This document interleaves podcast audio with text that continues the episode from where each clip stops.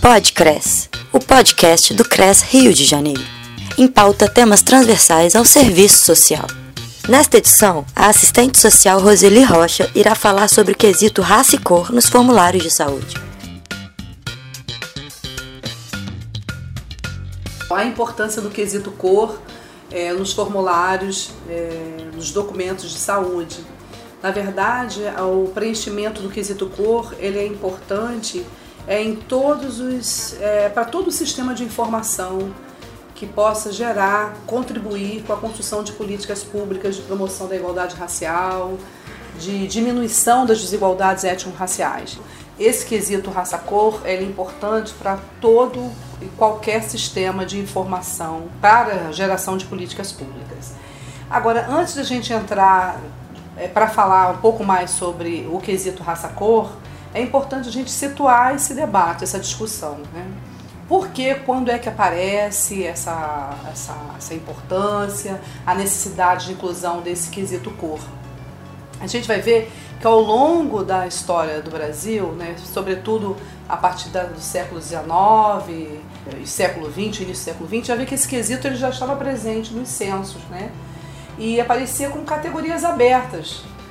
Então a gente vai ver, se a gente buscar na história né, da cor, né, da construção da cor da população brasileira, a gente vai ver que isso tem desde o século XIX, então não é uma, uma coisa nova. Né? Todavia, é importante a gente sinalizar também que esse quesito, por ele ser aberto, né, por ser utilizado aberto, aberto que eu digo assim, não tinha uma categoria fechada, na década de 70, por exemplo, o censo é, deixou a, é, a autodeclaração, né, as pessoas se autodeclaravam, mas não tinham categorias também, era aberto. Então você tinha uma, uma variedade de cores, de possibilidades de categorias, né? Moreno, mulato, bege, cheio de tudo, com uma autodeclaração da pessoa né, que, que era questionado, que era quando era perguntado à pessoa sobre sua cor. E sentiu, a partir do censo de 1990, que na verdade aconteceu em 91, é, o quesito raça-cor trabalhou, né, fechou com cinco categorias, que é branca, né, na verdade as categorias são cinco, branca, preta, parda, amarela e indígena. São as cinco categorias que foram construídas lá nesse censo que foi realizado em 1991, inclusive fruto de uma campanha importantíssima feita pelo movimento negro, que é uma que, era, foi, que foi uma campanha Não Deixe Sua Cor Passar em Branco, justamente para dar visibilidade à cor das desigualdades étnico-raciais no Brasil.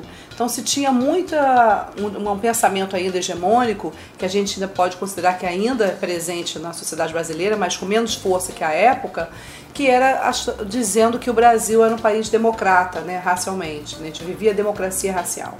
Então o movimento negro sempre eh, discordou né, dessa democracia racial, sempre entendeu que a democracia, na verdade, ela, ela aparece como um mito, e isso aparece mais fortemente na década de 70, né, com o movimento negro unificado. 80, né, os movimentos sociais né, também fortaleceram essa, essa demanda para que a, a, categoria, né, as categorias relacionadas ao quesito cor fossem colocadas de uma forma que realmente desse visibilidade a essa diversidade étnico-racial brasileira. Então, a partir do censo de 91, as categorias que passaram a ser utilizadas pelos censos, por todos os é, institutos né, públicos de demografia, é, de estatística, foram essas cinco categorias, né? Preto, pardo, branco, amarelo e indígena. Agora, o que é interessante a gente falar um pouco, é, um pouco mais sobre esse quesito. Qual a necessidade, qual a relevância de fato desse quesito? A gente vive uma sociedade é, é marcadamente racista, né, heteropatriarcal, classista, né, capitalista. Então, é, se você não dá visibilidade através dessa informação, você acaba muitas vezes é, reforçando ou mantendo relações históricas de desigualdade. A gente tem é, a definição né, do racismo, que é uma crença na existência de raças e sua hierarquização. A ideia de que há raças de que elas são naturalmente inferiores ou superiores umas às outras. Então, isso é que que a gente diz, né, que ah, no Brasil, na verdade, há uma, uma mistura muito forte de raças, brancos, pretos, né, é, indígenas, e isso faz com que a gente não, visi, não consiga visualizar esse racismo, de uma, esse racismo de uma forma tão é, assim, de uma forma tão é, clara, tão objetiva, quando a gente pega os índices de desigualdades étnico-raciais, a gente vai ver que, na verdade, o racismo no Brasil, ao contrário do que muitas pessoas pensam, de ser um, de acontecer de forma isolada, como eu tenho escutado ultimamente, ah, o racismo no Brasil não existe, o que há é algo isolado, é, ou então um discurso de vitimismo. Quando a gente pega os dados, se debruça sobre eles, a gente vê como a realidade é gritante de desigualdade raciais no Brasil. Então, o racismo no Brasil, ele, essa ideia da hierarquização das raças, na verdade, ele se manifesta, o racismo, de uma forma que a gente fala assim, que é sofisticada. Né? A gente vai ver que as características que, re, que representam, que expressam as marcas né, é, da ancestralidade africana, por exemplo, as pessoas que carregam nos seus corpos essas características, elas tendem a sofrer a discriminação racial. Então, o modelo hegemônico é, do padrão de beleza, do padrão de que se vê da, da pessoa que é mais capaz intelectualmente, é, e assim já vem todos os espaços de poder, seja ele poder político, econômico, social, a gente vai ver que o padrão é esse padrão branco europeu. Né? Então, quanto mais distante você está desse padrão, mais possibilidade tem de você sofrer um impacto do racismo. E aí, esse racismo, embora seja um fenômeno baseado nessa hierarquia, essa ideia né, hierárquica de raças, onde valora, o que seria para nós um ponto extremamente positivo, que é essa diversidade étnico-racial que constitui a sociedade brasileira, que seria uma coisa positiva, na verdade, essas, essas diferenças eh, são tratadas de uma eh, são valoradas, né? Então, quando essas diferenças que compõem a diversidade são valoradas e são colocadas de forma hierárquica, aí sim é o problema.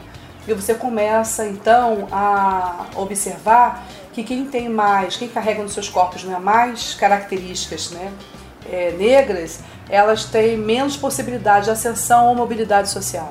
A cor-raça no Brasil é, né, esse quesito ele é um marcador importante para a gente entender como essa desigualdade se constrói, assim, historicamente na, na, nossa sociedade brasileira. E esse racismo, embora ele seja um fenômeno, né, como disse assim, único, baseado nessa ideia de hierarquização das raças, ele se expressa na sociedade brasileira é, de diversas formas. Então, eu, eu costumo falar assim, existe um racismo que se expressa de maneiras distintas, múltiplas formas, né? Então a gente vai ouvir falar sobre o racismo ambiental, o racismo é, religioso, o racismo interpessoal, o racismo institucional e onde está localizado esse debate do quesito cor para mim, né, justamente nesse campo do racismo institucional. Todos eles, todas essas expressões, elas derivam de um, de um, de um, de um racismo que a gente chama de racismo estrutural. Porque o racismo na sociedade brasileira né, ele é estrutural estruturante das relações sociais. E o que, se a gente for pegar o pensamento de Silvio Almeida, um grande né, intelectual negro, que escreveu recentemente, lançou recentemente né, um livro falado, falou o que é racismo estrutural, ele diz lá né, que a luta contra o racismo e, portanto, a luta pela transformação social passa necessariamente pela luta contra o racismo na sua dimensão estrutural. Então, o racismo ele é estrutural das relações sociais, assim como a gente vai falar da, da ideia né, é, patriarcal, patriarcado também estrutural, estruturante das relações sociais brasileiras. Né? E a gente vive uma sociedade capitalista onde essas dimensões elas são, é, elas são utilizadas muito para a manutenção das desigualdades. Né? Então, não tem como eu falar de uma sociedade que se constrói né, capitalista sem a gente falar da dimensão também de raça e a dimensão de gênero. Então, entendendo então o racismo, é, entendendo esse quesito, situando esse debate do quesito cor como uma expressão do racismo institucional. E o que seria esse racismo institucional? É uma das expressões do racismo estrutural é esse racismo institucional. Né? Então, o racismo institucional está presente em diversos espaços, seja ele público, seja ele privado. Né? Está nas relações de poder instituído, é expresso através das atitudes discriminatórias e de violações de direitos. Por estar muitas vezes naturalizado nas práticas cotidianas institucionais, naturaliza comportamentos, ideias preconceituosas, contribuindo fortemente para a construção, geração né, ou manutenção de, das desigualdades étnico-raciais. Dentro de uma instituição, a gente pode falar de, de números, da educação, a gente vai ver lá que são as crianças negras que mais sofrem é, discriminação no espaço de ensino formal, é, a gente vai ver que são essas crianças que acabam entrando mais tardiamente no espaço de ensino formal, por outro lado, são as que evadem mais precocemente. A gente vai ver no campo da saúde, que também são as mulheres negras, né?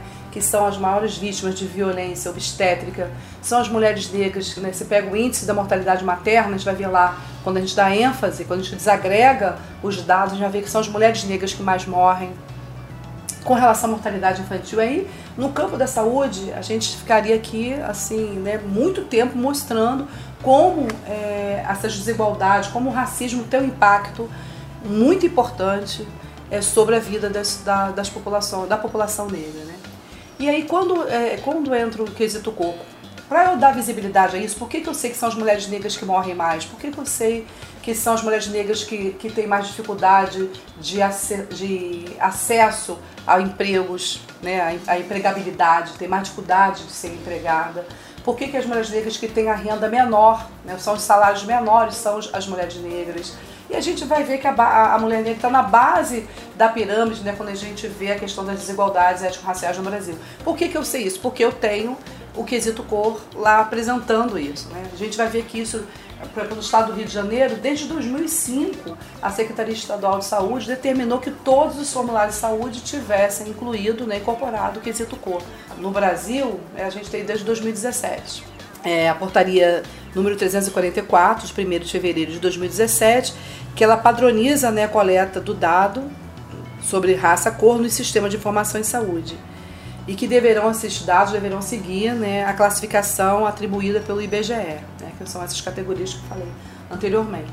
Então, dentro dessa concepção do que a gente está falando de racismo institucional, qual a importância então da gente falar do quesito cor? Eu falei um pouco, né?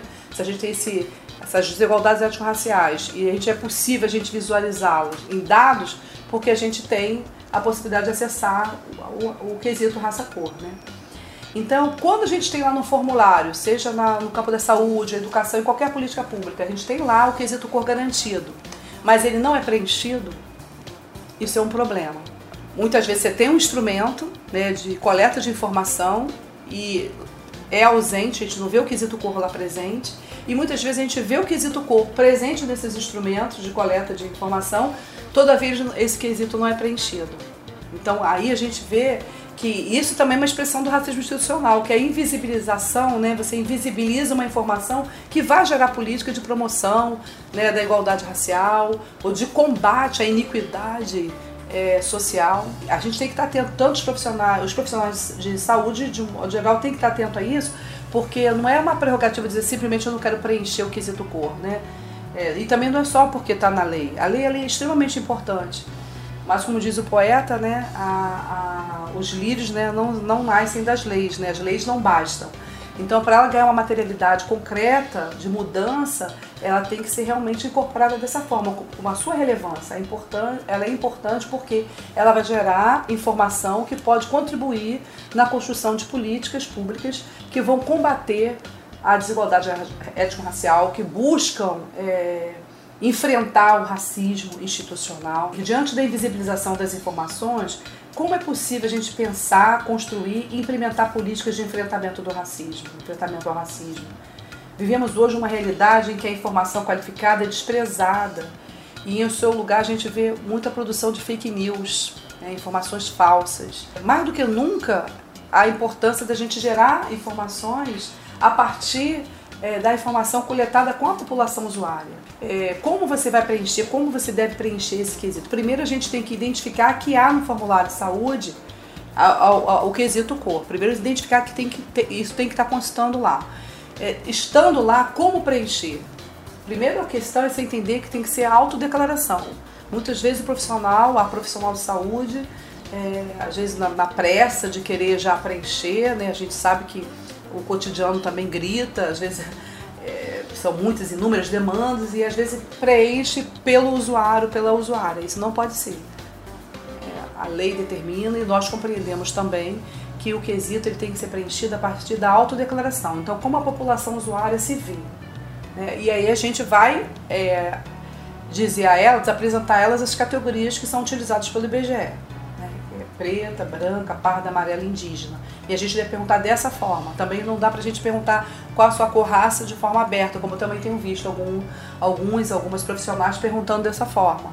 Então isso também pode, de alguma forma, é, dificultar depois quando você quiser fazer uma leitura, você precisar de agregar os dados, você precisar refletir sobre eles, pensar em realmente gerar inclusive ações de enfrentamento à desigualdade racial, de combate ao racismo na instituição, onde né, no espaço socioocupacional da, da profissional, do profissional, isso dificulta porque os dados também estão sendo preenchidos de forma é, equivocada. Tem que ser autodeclaração. Aí algumas vezes eu ouço também profissionais falando é, da dificuldade de perguntar e quando não, é, às vezes até fala assim, ah, eu me sinto constrangida.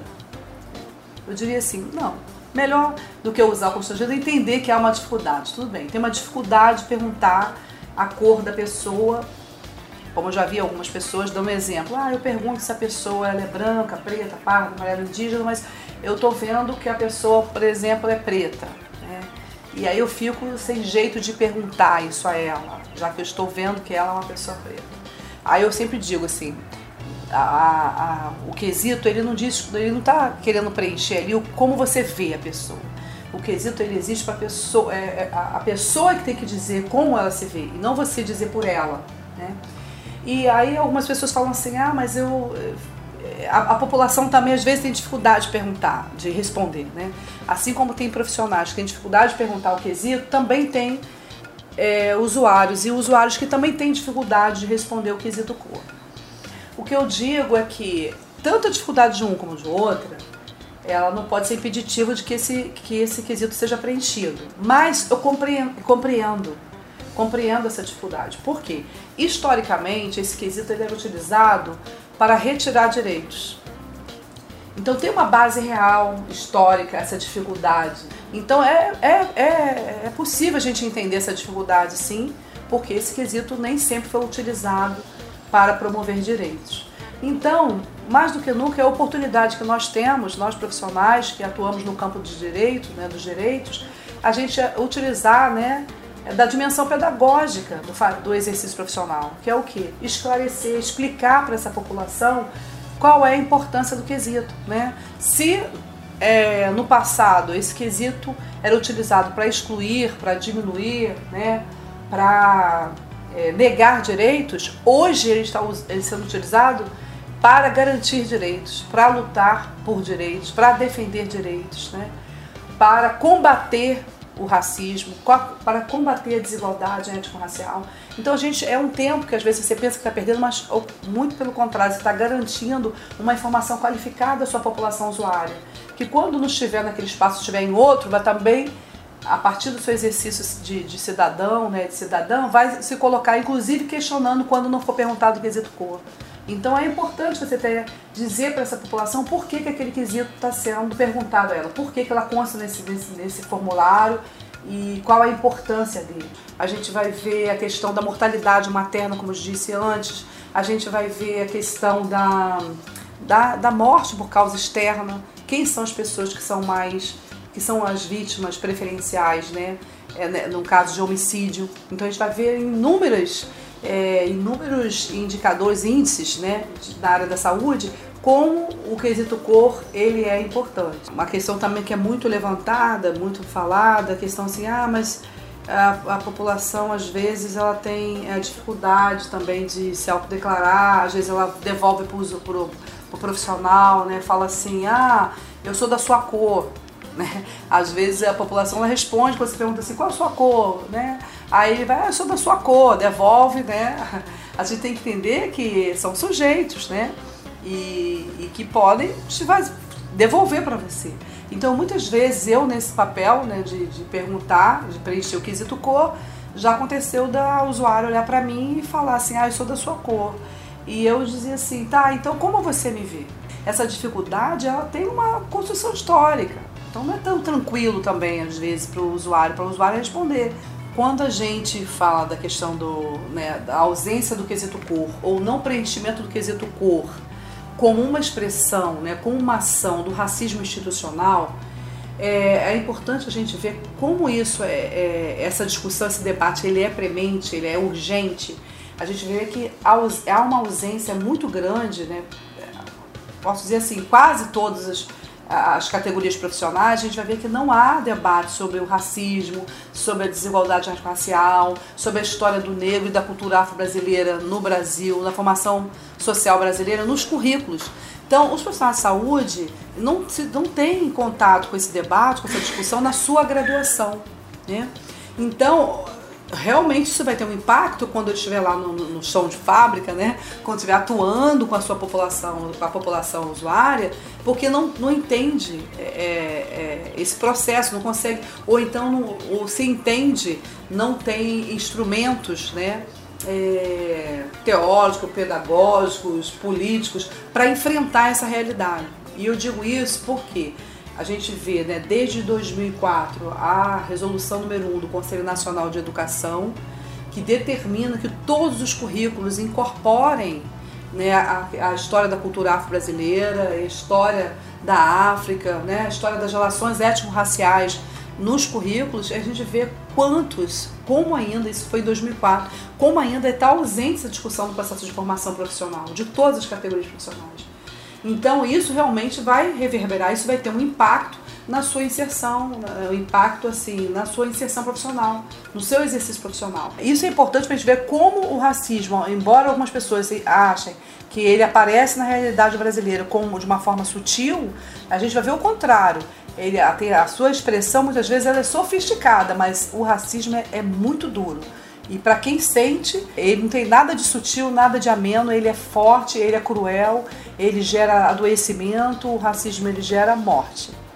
É uma responsabilidade que todas nós, todos nós, profissionais que atuamos no campo da defesa dos direitos, sobretudo profissional de saúde, a gente tem que olhar isso com bastante atenção e dar relevância a, a relevância que merece esse debate, essa discussão, né, sobre o racismo na saúde, sobre a importância do quesito cor como um elemento importante para gerar políticas públicas de combate ao racismo na saúde, em todas as políticas públicas, como um elemento importante, é, como um quesito importante para é, dar visibilidade a essas desigualdades né, históricas, né, desigualdades étnico-raciais. Então é importante a invisibilização desse quesito ela, na verdade, é uma expressão desse racismo institucional e a gente tem que se despedir, a gente tem que lutar contra isso.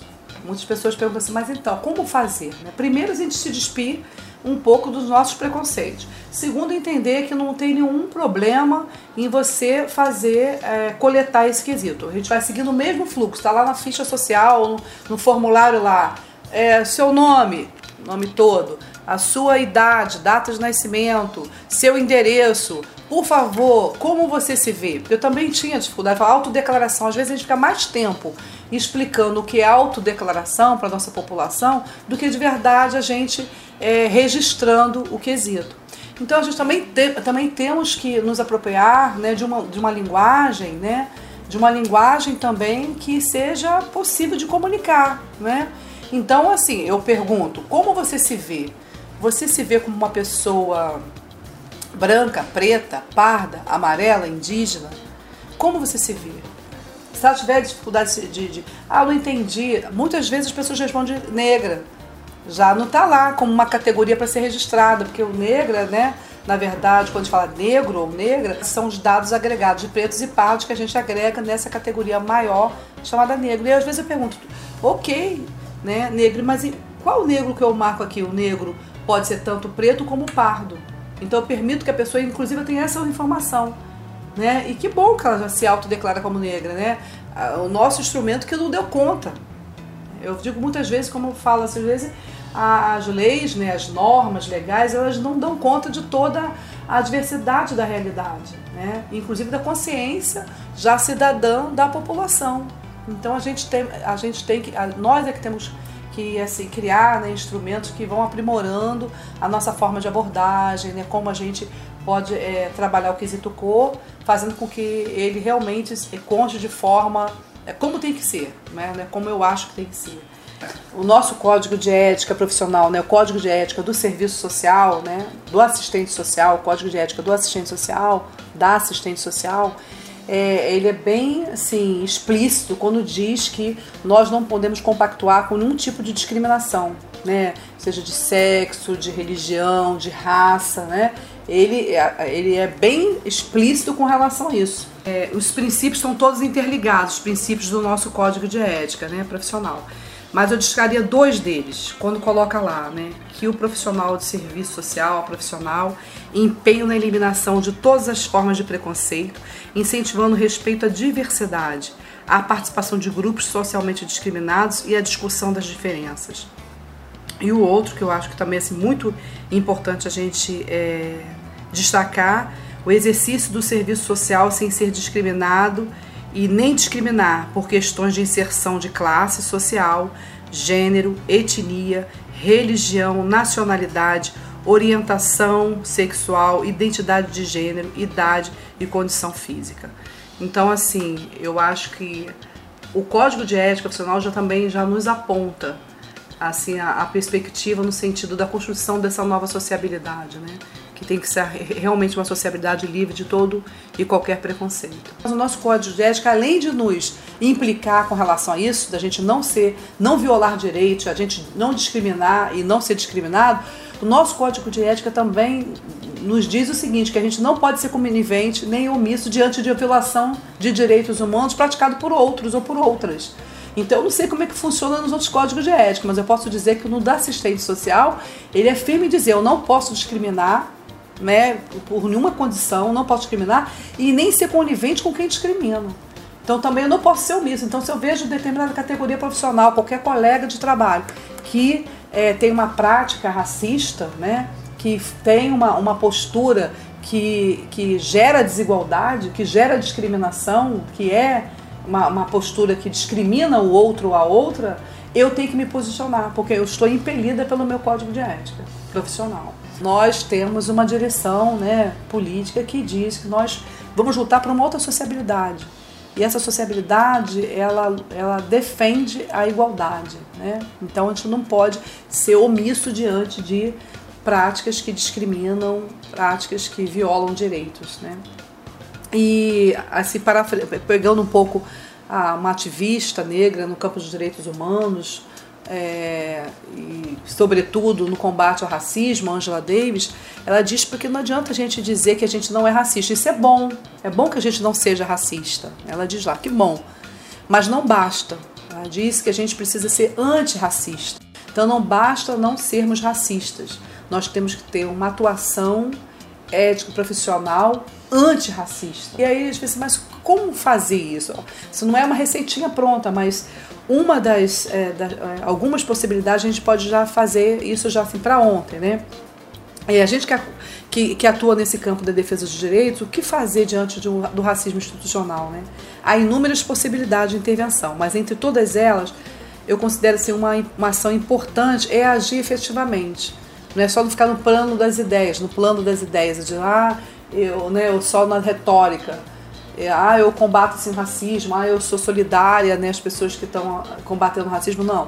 Você agir efetivamente, né, defender a política de ações afirmativas para negros e negras, indígenas, por exemplo, você atuar na defesa desses direitos de ação, de, das ações afirmativas, é uma, uma atitude real e concreta de, de uma postura antirracista. É denunciar, uma ação é essa, denunciar qualquer ato ou omissão por racismo incorporar como elemento importante e indispensável a questão ético-racial nos debates, nas pesquisas e nas elaborações né, teórico, metodológicas e técnicas operativas. A gente esteve recentemente, né, esteve, nós estamos ainda na campanha né, do Conselho Federal de Serviço Social, né, Cefes-CRES, o conjunto Cefes-CRES, está numa campanha de combate ao racismo, né? E a gente teve uma, a oportunidade de estar falando um pouco sobre essas ações né, que o profissional de serviço social, qualquer profissional que atua no campo é, da saúde ou no campo mais amplo né, da, da defesa de, de, dos direitos, é, de ter essa postura realmente de se posicionar. Eu não estou falando pelo outro, ao contrário, estou falando com o outro, né, ou com a outra que sofre a discriminação. Isso nós falamos uma correlação, de forças. Então, se a gente não fortalecer esse campo que defende direitos e que luta contra as discriminações, contra o racismo, realmente o, o sujeito que sofre vai ser a minoria, né? Sozinho lutando contra esse sistema que é hegemônico, né, heteropatriarcal, classista, racista. Então a gente tem que se posicionar. A mesma coisa digo em relação à população negra e indígena, as populações negras e indígenas que sofrem uh, por conta do racismo. Então você não precisa ser negro ou negra ou indígena para se posicionar contra o racismo. Você tem que se colocar como um sujeito, né, um ser humano, um cidadão, uma cidadã antirracista. Podcres, o podcast do CRES Rio de Janeiro. O material desse podcast pode ser reproduzido integral ou parcialmente, desde que sejam respeitados os créditos das autoras e autores e do próprio Conselho Regional de Serviço Social do Rio de Janeiro. Produção CRES Sétima Região. Apresentação Laura Alves. Música tema Rio Funk de Alex Native.